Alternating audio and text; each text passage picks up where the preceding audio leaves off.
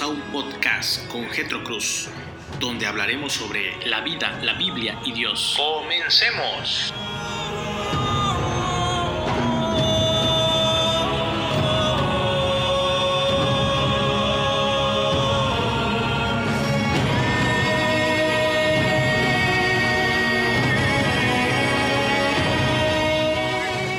Bienvenido seas el día de hoy a este podcast, hoy miércoles 10 de junio del 2020. Hoy quiero darte un gran abrazo y un gran saludo a la distancia desde la ciudad de Chetumal, la capital de Quintana Roo. El día de hoy quiero compartir contigo una historia. Sí, la historia de un hombre, de un hombre el cual consideramos el más fuerte de todos, el más fuerte de todos.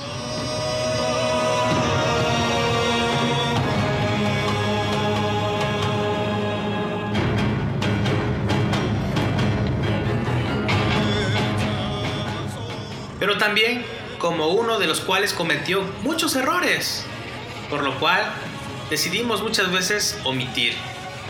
Omitirlo porque tenemos prejuicios acerca de él. Pero veamos que en el Nuevo Testamento hay un libro que se llama Hebreos. Y en el capítulo 11 encontramos que él se encuentra en la lista de los hombres conocidos como los héroes de la fe.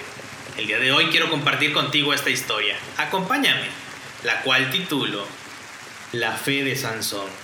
La fe de Sansón. Para muchas personas, el nombre de Sansón no puede ser separado del de Dalila.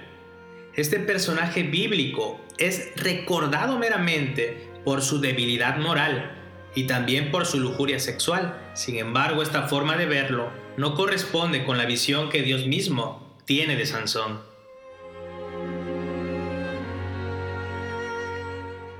Hoy hablaré sobre la fe de Sansón, donde se presenta la vida de Sansón desde la perspectiva del libro de Hebreos en el Nuevo Testamento, en el capítulo 11, donde es mencionado como uno de los grandes héroes de la fe.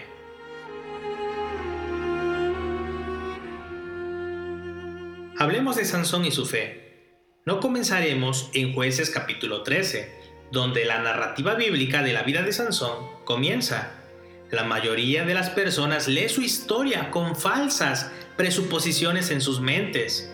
Comenzaremos corrigiéndolos examinando el propio comentario bíblico de la vida de Sansón.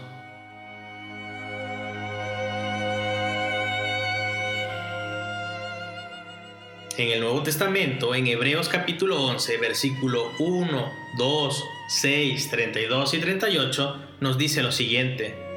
Es pues la fe la certeza de lo que se espera, la convicción de lo que no se ve, porque por ella alcanzaron buen testimonio los antiguos.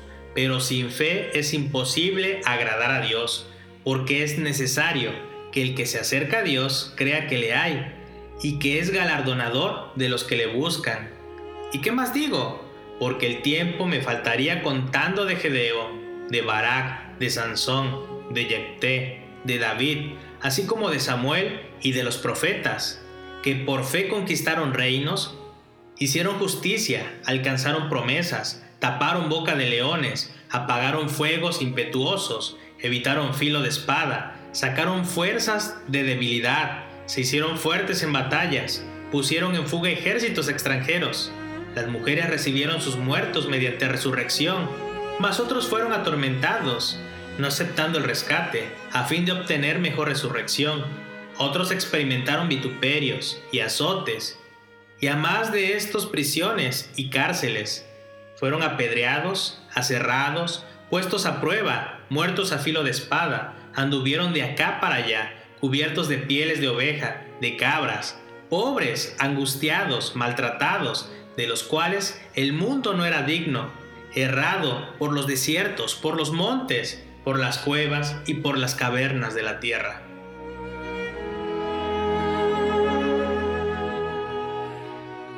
De acuerdo a los versículos 1 y 2, los hombres y las mujeres enlistados en Hebreos capítulo 11, incluyendo a Sansón, fueron honrados por su fe.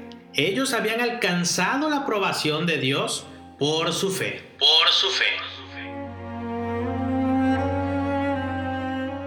Pero veamos algo. Dios no concede su aprobación por cosas que la gente piensa que puede hacer para conseguir créditos. Dios no nos aprueba o desaprueba por nuestra raza, género o posición social. Tampoco nos acepta por nuestras buenas obras. A Él importa si tenemos o no tenemos fe, la cual es concedida por su gracia soberana. Jesús pregunta en San Lucas capítulo 18 versículo 8. Os digo que pronto les hará justicia, pero cuando venga el Hijo de Hombre, ¿hallará fe en la tierra? ¿Hallará fe en la tierra? Entonces Hebreos capítulo 11 versículo 6 dice, pero sin fe es imposible agradar a Dios. Aquellos que se acercan a Dios deben creer que Él existe y que Él recompensa a aquellos que honestamente creen en Él.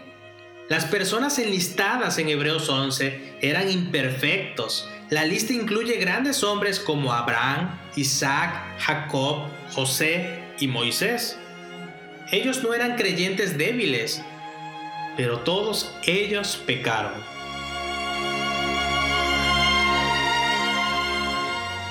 Moisés pecó desobedeciendo a Dios en el desierto. Así Dios le dijo en Deuteronomio capítulo 32, versículo 49 al 52.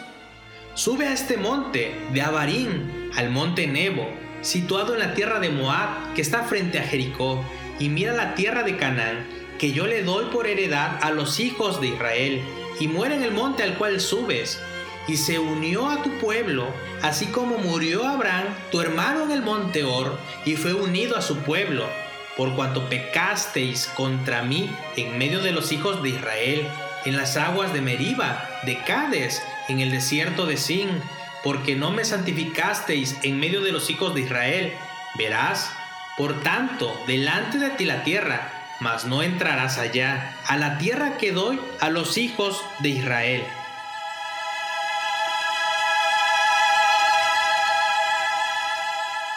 David también pecó el primero cometió adulterio con Betsabé cuando ella se embarazó. David asesinó a su marido. Dios envió al profeta Natán para confrontar a David diciendo, ¿Por qué pues tuviste en poco la palabra de Jehová, haciendo lo malo delante de sus ojos? A Urias Eteo heriste a espada y tomaste por mujer a su mujer, y a él lo mataste con la espada de los hijos de Amón. Esto lo podemos encontrar en el segundo libro de Samuel capítulo 12 versículo 9. Esta gente era imperfecta, pero ellos fueron incluidos en el libro de Hebreos capítulo 11. Esto es porque ellos no lograron agradar a Dios por sus buenas obras, sino mediante por su fe. Dios estaba satisfecho con ellos debido a su fe. Pero esa fe llegó a ellos por la soberana voluntad de Dios. No se originó en sus propias decisiones de forma que no haya lugar a la vanagloria, como dice el Salmo 130, versículo 3 y 4. Jehová, si mirares a los pecados, ¿quién, oh Señor, podrá mantenerse? Pero en ti hay perdón, para que seáis reverenciado. Dios les dio el regalo de la fe y soberanamente olvidó sus pecados. Después de citar el gran número de ejemplos de cómo varias personas fueron justificadas delante de Dios por su fe, el versículo 38 dice que el mundo no era digno de ellos. En todas sus rebeliones y debilidades, el mundo no es digno de aquellos que tienen fe en Dios. Muchos dicen ser cristianos, pero la mayoría de ellos no considera mayores riquezas que el vituperio de Cristo, que los tesoros de los egipcios. Y esto lo podemos encontrar en Hebreos capítulo 11, versículo 26.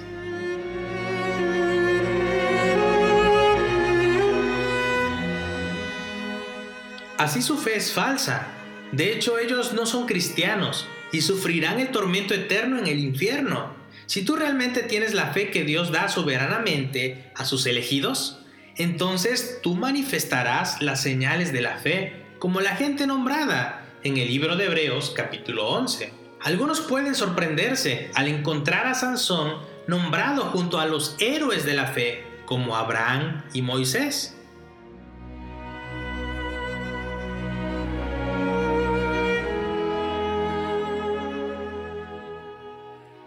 Muchos pueden protestar. ¿Y qué pasó con Dalila? Bueno, ¿qué pasa con ella? La historia de Sansón no se trata de Dalila. Aquellos que piensan que su historia se trata principalmente de su inmoralidad y de su falta de control, están mal enfocados. Aquí Hebreos capítulo 11 nos dice, Él es loado por su fe. Cuando estudiamos la vida de Sansón, no debemos enfocarnos en Dalila, ni tampoco debemos buscar indicios de lujuria sexual donde no la hay, sino que debemos tratar de encontrar su fe. ¿Qué lo hizo tan grande? ¿Qué hizo Dios en Sansón para que creyera tan fuerte que llegara a agradar el corazón de Dios? Nosotros entenderemos la historia de Sansón como es mencionada en la Biblia cuando miremos la naturaleza de su fe. La historia de Sansón no se trata solo de su relación con Dalila. Sansón enfrentará dos situaciones similares en jueces. Lo podemos encontrar en el capítulo 16, versículo 4 al 20, donde Dalila aparece, y en el capítulo 14 de jueces, versículo 12 y al 18 en cada situación información les arrancada a Sansón a través de la manipulación de esta mujer. Esto es a través del llanto, la incomodidad y palabras tales como realmente no me amas. Aunque cuestiones sexuales pudieran relacionarse con esto, la causa directa de la caída de Sansón no se basó en la lujuria sexual, sino en la vulnerabilidad ante las cosas que lo manipularon. Contrario a la perspectiva bíblica de Hebreos 11, no muchos libros y comentarios muestran a Sansón positivamente. Aunque su vida puede advertirnos acerca de pecados sexuales, puede enseñarnos más que eso. La mayoría de los cristianos profesantes no tienen la fe de Sansón. En parte debe ser por la mayoría de los que dicen ser cristianos, que realmente ni lo son. Una de nuestras principales preocupaciones debe ser encontrar e imitar su fe, la fe de Sansón.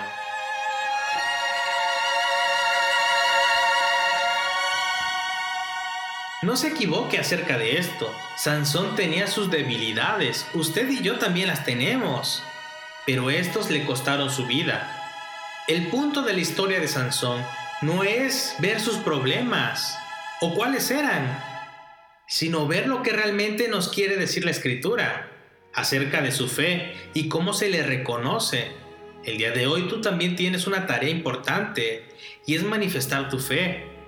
Una fe que debe ser verdadera, una fe en Cristo, una fe que sea manifestada a través del amor, una manifestación de que tú eres cristiano, hijo de Dios.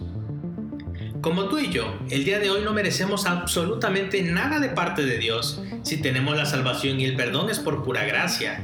Déjame decirte que no somos muy diferentes a Sansón en cuanto a debilidades. Pero la diferencia es que él sí tuvo fe hasta el último momento de su vida. Él confió, él se arrepintió, él pidió perdón. El día de hoy te invito a que reconozcas tus errores, a que le pidas a Dios que fortalezca tu fe, a que la acrecente. Dios te bendiga. Nos vemos el día de mañana. Si tienes alguna duda o pregunta, te dejo mi número celular 99 94 08 05 57.